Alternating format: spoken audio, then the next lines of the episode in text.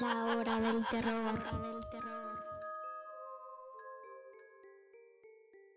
Gracias por escucharnos el día de hoy. Vamos a hablar de algunos personajes históricos y también contaremos un par de historias. Esperamos que lo disfrute. Comenzamos. Les voy a hablar de 10 personajes históricos de México. Cristóbal Colón nació en Genova en 1451. Fue hijo de Domenico Colombo y Susana Fontana Rosa. En su juventud fue marino mercante en el mar del Mediterráneo. En la década de 1476, navegando, con los portugueses, Colón planeó llegar a, Asia, cruzando el Océano Atlántico. En 1492 logró la ayuda de la reina Isabel de España y firmó la capitulación de Santa Fe documento que le permitió emprender sus famosos viajes. En su primer viaje llegó a la isla Guanojini, San Salvador, Cuba, Juana y Santo Domingo, la española. Retornó a España creyendo haber llegado a la isla del continente, asiático. En su segundo viaje exploró las pequeñas Antillas, Puerto Rico y Jamaica. En el tercero descubrió Venezuela. En el cuarto conoció América Central.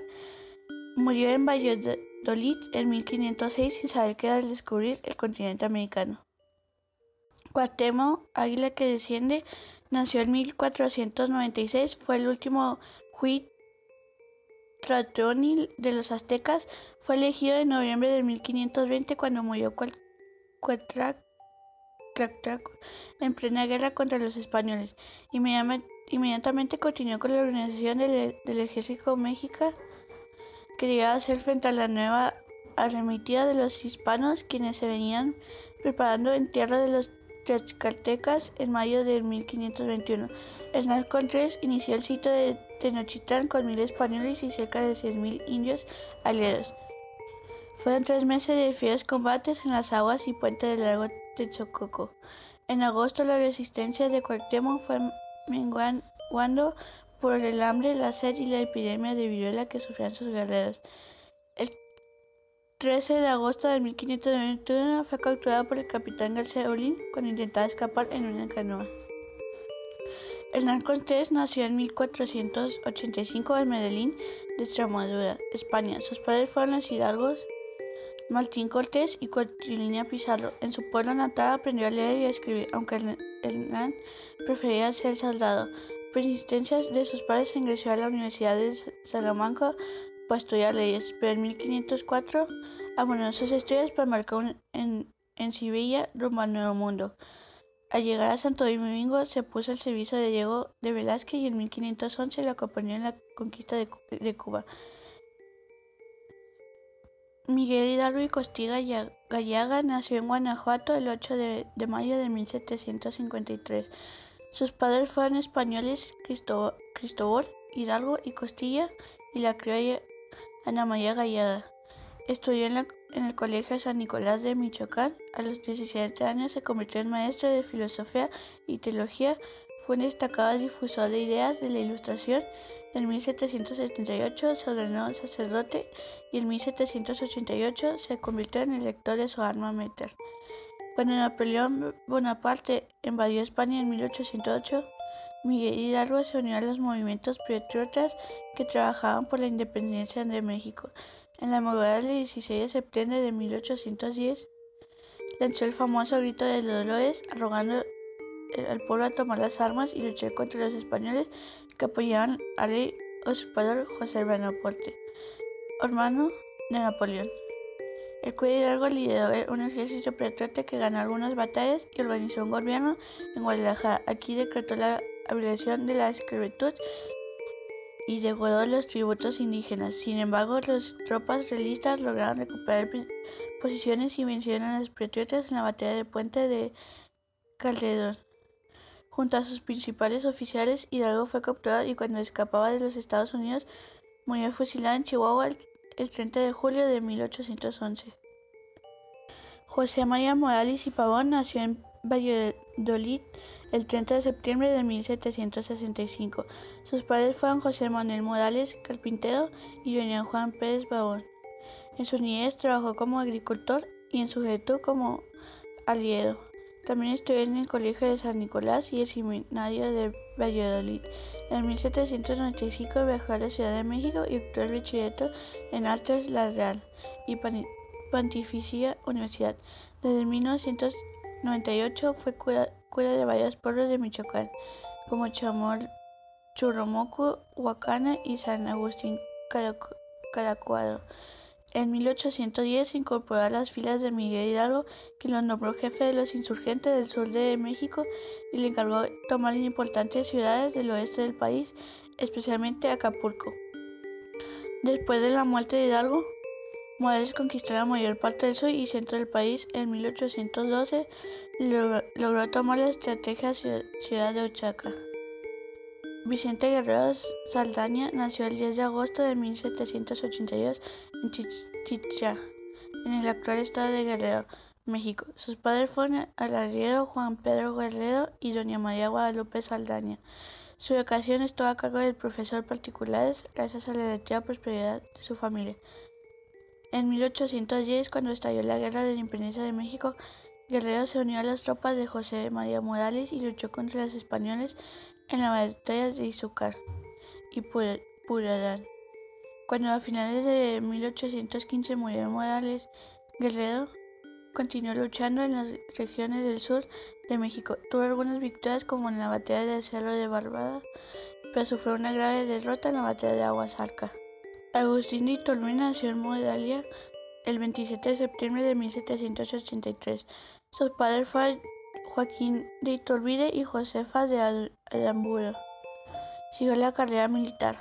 Entre 1810 y 1816 cambió contra los patriotas Miguel Hidalgo, José María Morales Ignacio López Rayón. En 1817 se instaló en la Ciudad de México, donde permaneció algunos años inactivo. En 1820 Iturbide fue convocado por el virrey Apoyaca para combatir a Vicente Guerrero, pero en febrero de 1821 se produjo el abrazo de Acatapán, donde Iturbide y Guerrero firmaron el plan de Iguala. Aquí le acordaron buscar la independencia de México para implementar una monarquía constitucional y defender la religión católica. Luego firmó los tratados de Córdoba con Juan y Yunuju, donde se proclamó el nacimiento del Imperio Mexicano. Guadalupe Victoria, militar e independentista mexicano, su verdadero nombre era José Miguel Ramón Aducto Fernández Félix y creció con su tío la cueva de Tamazula. Agustín Fernández estudió en el Seminario de Durango y en el Colegio de San Ildefonso de México.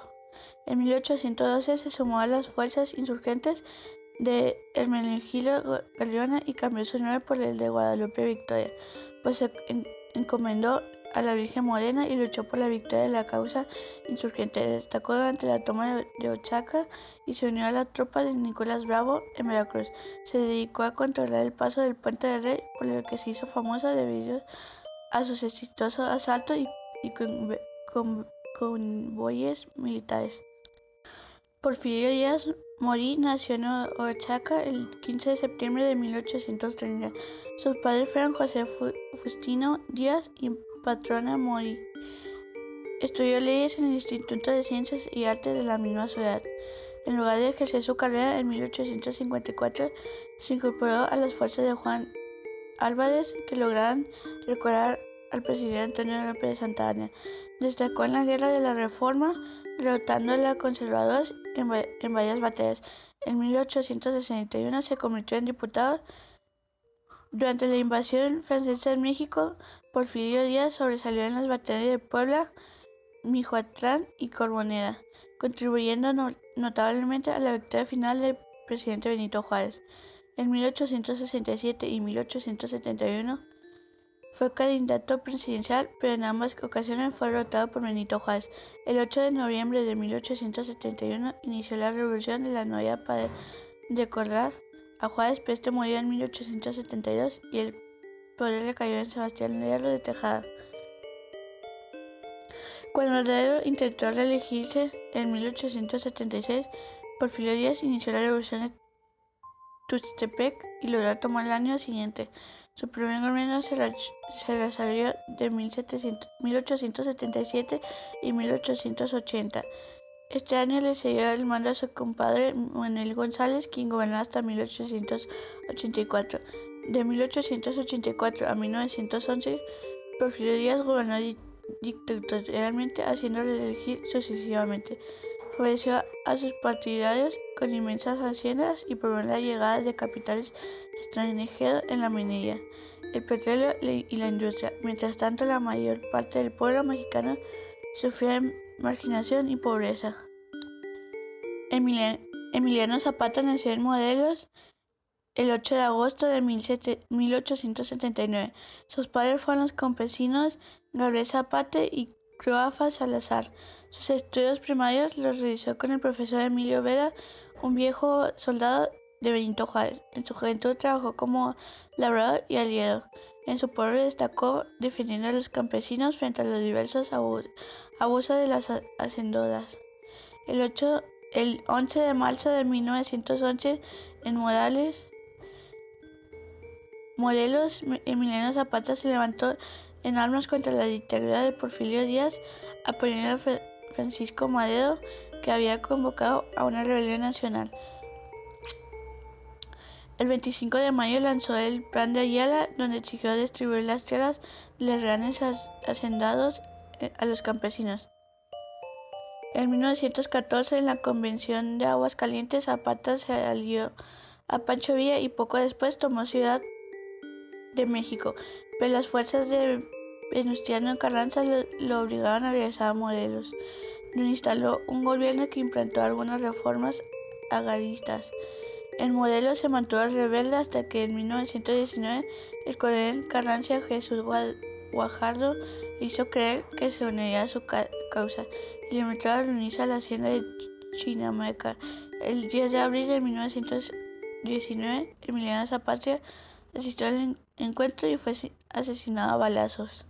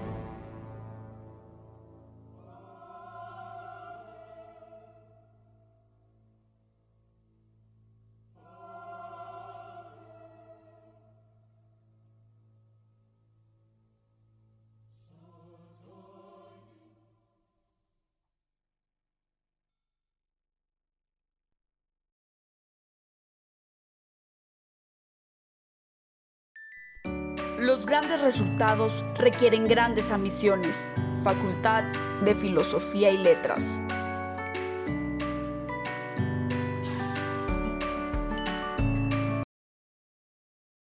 Licenciatura en Periodismo para una realidad, una responsabilidad e información veraz para ti. Expediente sangriento. Expediente Sangriento es la historia de un asesino en serie y sádico psicópata que ha estado causando perturbación, horror y pesadilla entre los detectives que investigan sus crímenes y desesperaban al no tener un buen resultado de la investigación. Su nombre era Leroy Janes, un joven de Caracas, Venezuela, que denunció a los 10 años de edad junto con su madre los abusos y torturas psicológicas que tuvo que sufrir a manos de su padre. Su mamá también participó, aprovechando para confesar que ella también sufría de violencia doméstica por parte de su esposo. Una vez que se llevaron preso al marido y padre del niño, ellos se, mudaron a la mudaron a la casa del tío de Leroy ellos se mudaron a la casa del tío de Leroy, que quedaba en una quinta de Chacao. Al llegar las cosas habían estado muy bien, ellos solo se quedarían ahí hasta que su mamá vendiera la otra casa y guardara el dinero para comprar una más adecuada. Sin embargo, al pasar los días, Leroy desarrollaba instintos homicidas, comenzando por secuestrar y asesinar a los gatos de los vecinos cercanos de la comunidad. Un día, cuando su mamá arreglaba su habitación, se quedó sorprendida y aterrada al encontrar los órganos de más de diez gatos guardados en una caja grande dentro del fondo del armario. Fue por eso que ella lo llevó a recibir terapias psicológicas y psiquiátricas, para que la situación empeorara. A los 15 años de edad lo inscribieron en una parasistema, por repetir tres veces el primer año del liceo, a causa de su conducta y pelear siempre con los compañeros de clase llegando a dejar en estado de coma más de uno. A medida que le iba bien en el parasistema, ya con un buen amigo y con su novia, los problemas comenzaron con un grupo de cinco bravucones. Tres chicos y dos chicas que comenzaron a acosar a su amigo y a la novia. Un día Roy faltó a clases y la mañana siguiente descubrió que su novia y su amigo habían sido retirados del plantel por culpa de los acosos y los golpes que recibían de los bravucones. Casualmente, el día que Leroy faltó. Él, enfadado, pensó en una venganza para hacerlos pagar por lo que habían hecho. De pronto tuvo una idea y se dispuso a ponerla en práctica. Ese viernes habló con los bravucones para invitarlos a una fiesta, cosa a la que no se pudieron resistir, aceptando su invitación. Leroy les dijo que pasaría a buscarlos a las siete de la noche, dentro de la plaza para llevarlos a la celebración. A la hora de recogerlos, y una vez que todos estuvieron dentro del vehículo, Leroy les convidó unos cigarros que había dejado ahí. Los jóvenes tomaron cada uno una caja de cigarros y comenzaron a fumar, perdiendo el conocimiento al terminarse el primer cigarro. Leroy condujo hasta un extraño almacén. Dentro, Leroy subió al líder de la pandilla, a su novia y a su mejor amigo a unas camillas, atándolos de los pies a las manos, mientras que a la chica y al chico restante los amarró en un par de sillas. Cuando los chicos de las camillas despertaron, vieron a Leroy riéndose y le pidieron que lo soltara. Él, callado y riendo, tomó una navaja y empezó a, cortar las arterias de las piernas al líder del grupo, para continuar haciendo una serie de cortadas a la cintura, provocando que su dolor aumentara. El muchacho gritó mientras Leroy reía, disfrutando con su sufrimiento. Para terminar, cortó las arterias de los brazos y luego lo destripó, cogiendo sus órganos, para firmar la escena con de manera totalmente sangrienta.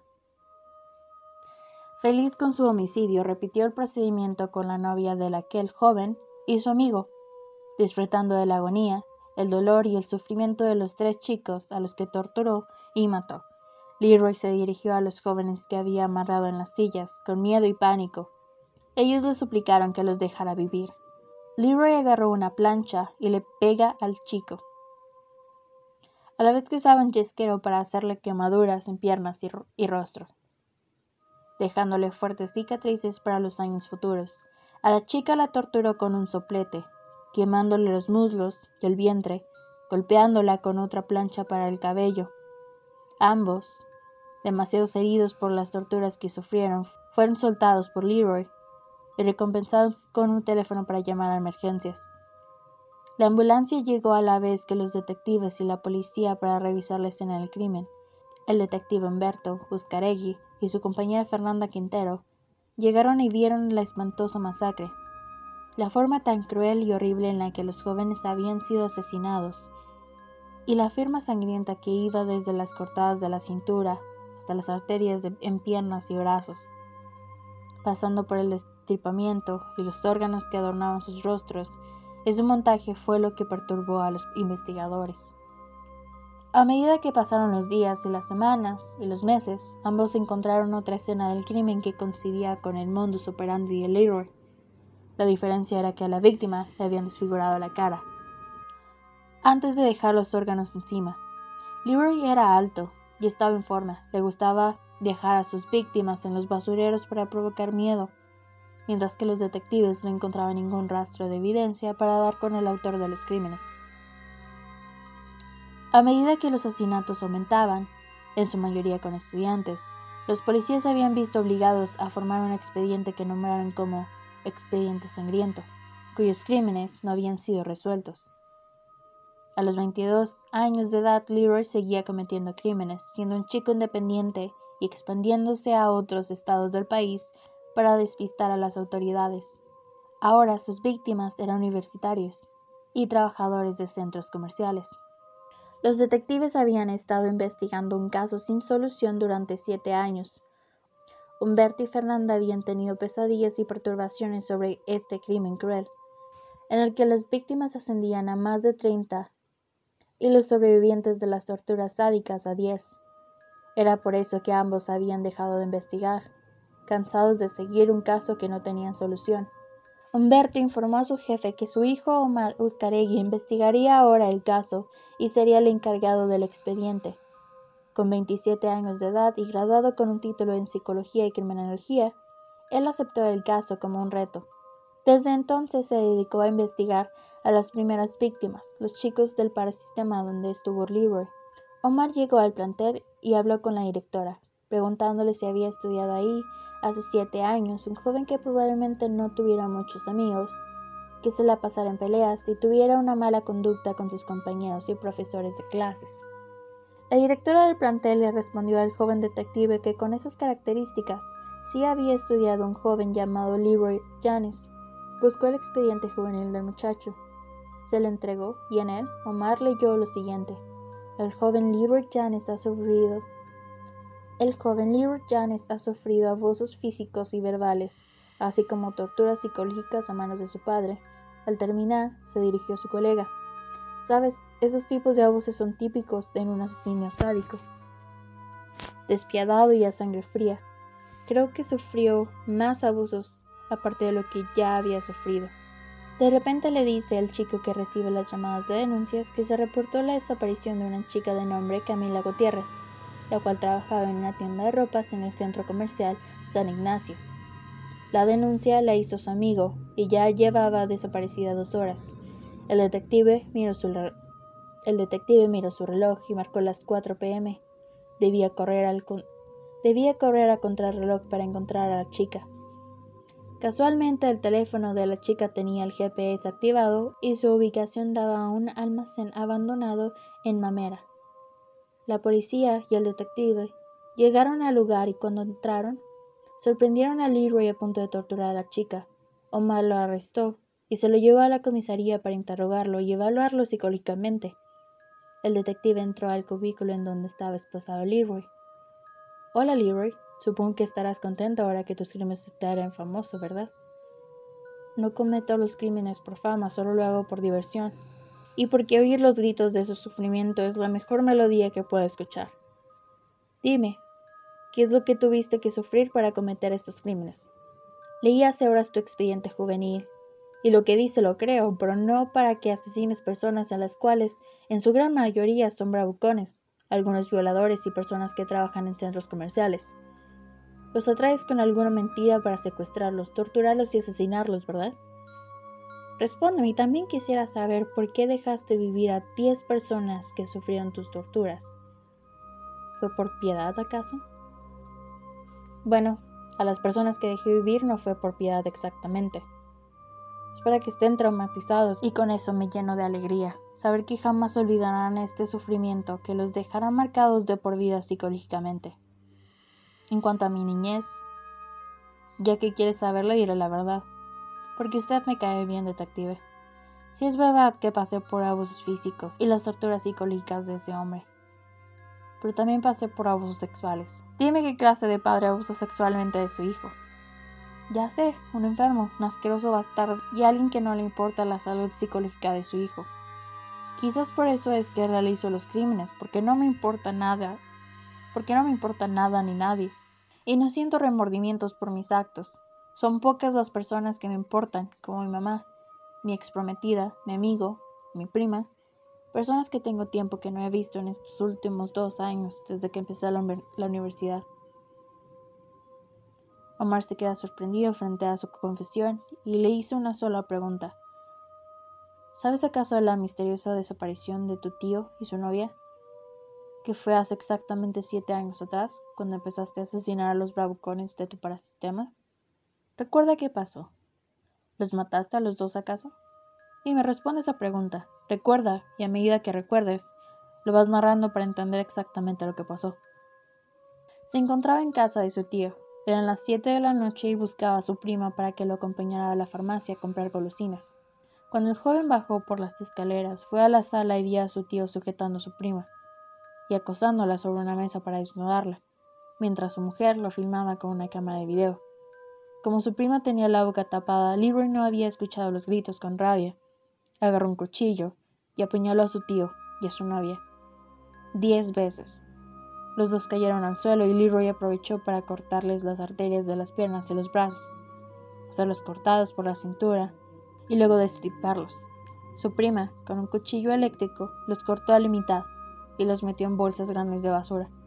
Mientras que ella limpiaba la sangre del piso, Liro disolvió las bolsas con los cuerpos dentro de una bañera con ácido, eliminando cualquier rastro de los asesinatos. Agotado, Leroy faltó el martes a clase. Fue aquel martes en que faltó el joven cuando los bravucones acosaron y golpearon a su novia y a su amigo. Al día siguiente, al enterarse, Comenzó con su racha de sádico, asesinando a los tres chicos del parasistema y torturando a los otros dos. Desde ahí continuó con sus homicidios hasta que fue detenido por el detective. Este estaba sorprendido de saber que el primer crimen de Leroy no había sido el de los tres bravicones, sino que fue el de su propio tío y su prometida. Ok, Leroy, para terminar la conversación te preguntaré lo siguiente. A pesar de que te veo como alguien sin remordimientos, ¿Crees en Dios? ¿Nunca has pensado en pedir perdón por tus actos? No creo en Dios, pero no niego su existencia. Y sé que Dios existe en la inocencia de cada quien. Por ejemplo, en los niños, seres que en su mayoría tienen esa inocencia, que los hace únicos hasta que pasan por los desórdenes de la sociedad y se convierten en algo que ya no son ellos mismos, sino otra persona que reacciona de manera diferente ante los abusos de sus padres, compañeros de clase, y cualquier factor que los hace perder esa inocencia. Claro, los psicólogos ayudan, pero cuando la gente, y lo digo en caso, no cree en esos psicólogos, ya no hay reparación para la mala conducta. Aunque sé que pueda cambiar, al final me convertí en el ser humano al que la gente le tiene miedo, por culpa de los maltratos de un padre abusivo que me ha hecho daño físico y psicológico, así que no, no pienso pedir perdón a Dios porque no estoy listo. Sucederá cuando esté listo. Pero por ahora no. Omar ya no tenía más nada que preguntarle y les dijo a los guardias que lo mandaran a la penitenciaría de Ramos Verde hasta que le dictaran la sentencia. Leroy, ya trasladado a la penitenciaría y en su celda, recibió a una pareja de hermanos periodistas, un hombre y una mujer con síndrome de Asperger. Sus nombres eran Leticia Sierra y Baltasar Sierra y realizaban documentales sobre asesinos seriales para luego transmitirlos en un programa de investigación Discovery. Entraron a la celda con permiso de Leroy para hacerle una entrevista, en donde todo quedaría grabado para que los hermanos pudieran trabajar con su testimonio. Leticia fue la primera en hablarle a Leroy. Primero que nada, Leroy, buenas noches. Espero que estés bien, porque quisiera que me respondieras sobre cómo comenzaste con tus crímenes para un documental. Me llamo Leticia Sierra y mi hermano se llama Baltasar Sierra. ¿Podrías responderme Por ejemplo, hablarme de tu infancia. Ustedes tienen el síndrome de Asperger, ¿verdad? Sí, pero de todos modos ese no es el tema. Quiero que me digas qué fue lo malo que te pasó para que te convirtieras en alguien tan sádico y cruel con las personas. Leroy observó lo bella que se veía Leticia y cómo iba vestida. Sabes, entre todas las chicas con las que he estado, tú eres la única persona a la que no lastimaría. Tu belleza es única y de verdad quisiera conocerte más. Baltasar se molestó con esas palabras. No te preocupes, Baltasar, mejor salgamos de aquí y ya. Durante los años que estuve en el parasistema, traté un chingo con Asperger, dijo Leroy. Su nombre era Brian Vergara. Y mi ex prometida se llamaba Sabrina Velázquez. Le hablé desde el Facebook después de que terminé el parasistema y nunca le hice nada. Créeme, querida Leticia, nunca te lastimaría y nunca le haría nada a tu hermano. Después de todo, ustedes son personas súper inteligentes y saben a lo que se tienen. Los hermanos se retiraron sin tener ninguna declaración para realizar el documental. Mientras tanto, el detective Omar llegaba a su casa feliz por resolver un caso en que durante siete años había estado terrorizando a la ciudad de Caracas. Dos horas después de celebrar junto con una amiga, recibió una llamada de su jefe. Omar hubo una fuga en la penitenciaría de Ramos Verde y se escaparon varios presos, incluyendo a Leroy. Se hizo una revisión en su casa, que queda en la parroquia del Paraíso, y se encontró un plano de penitenciaría. Varios compañeros dicen que él manipuló a alguno de los presos para realizar la fuga. Omar, triste, sin nada que hacer, colgó la llamada y al otro día renunció a investigar el caso, comprando un pasaje para viajar a Estados Unidos. Una vez que terminó de establecerse en el país, recibió la llamada de Carlos, un amigo que se fue a trabajar en el FBI como analista técnico. Oye, ¿por qué no vienes a trabajar en el FBI? Ahora no quiero saber de ningún caso. En Venezuela me tocó uno en el que, al final, el asesino se escapó y por eso me fui del país y renuncié a investigarlo. Ah, el caso que ustedes nombraron como expediente sangriento. Sí, ya escuché sobre ese caso. Disculpa, pero tengo que colgar. Luego te llamo. Luego de que Carlos se despidió de él, Omar recibió una llamada extraña vía Skype. Era Leroy quien lo estaba llamando. Hola, Mar. Ahora estás en Estados Unidos. ¿Cómo estás? Oye, tranquilo, no te preocupes. Ahora puedes decirle a Carlos del FBI que investigue los siguientes homicidios porque comenzaré a buscar nuevas víctimas. Recuerda, no te haré nada. Solo quiero fastidiarte. Leroy cerró la llamada y Omar desesperado llamó a Carlos. Carlos, gracias por responderme. Mira, llamó Leroy, el asesino que tienen el asesino que tiene como sobrenombre Expediente Sangriento, dijo que habrá nuevas víctimas, así que... Así que mantente alerta por si acaso. Tranquilo, chamo, deja eso. Estás perturbado, pero ya pasará. Ya deja de pensar en ese caso. Igual de todos modos, cualquier cosa te aviso. Al pasar los días, Omar recibía fotos de cada asesinato cometido por Leroy y lo peor del caso era que el FBI investigaba estos crímenes donde tampoco se podía encontrar ninguna evidencia. Omar continúa teniendo pesadillas por ese caso, que lo sigue y lo sigue, con la diferencia de que ahora es en Estados Unidos y no en Venezuela.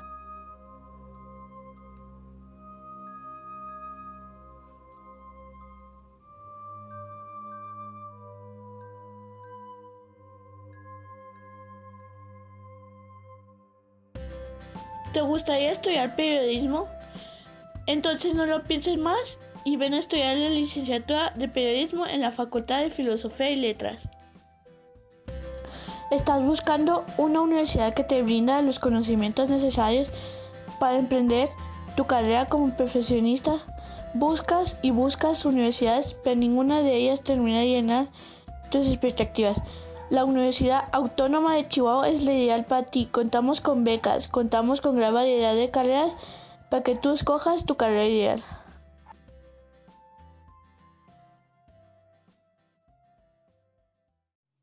Gracias por escuchar el programa de hoy. Hasta la próxima semana.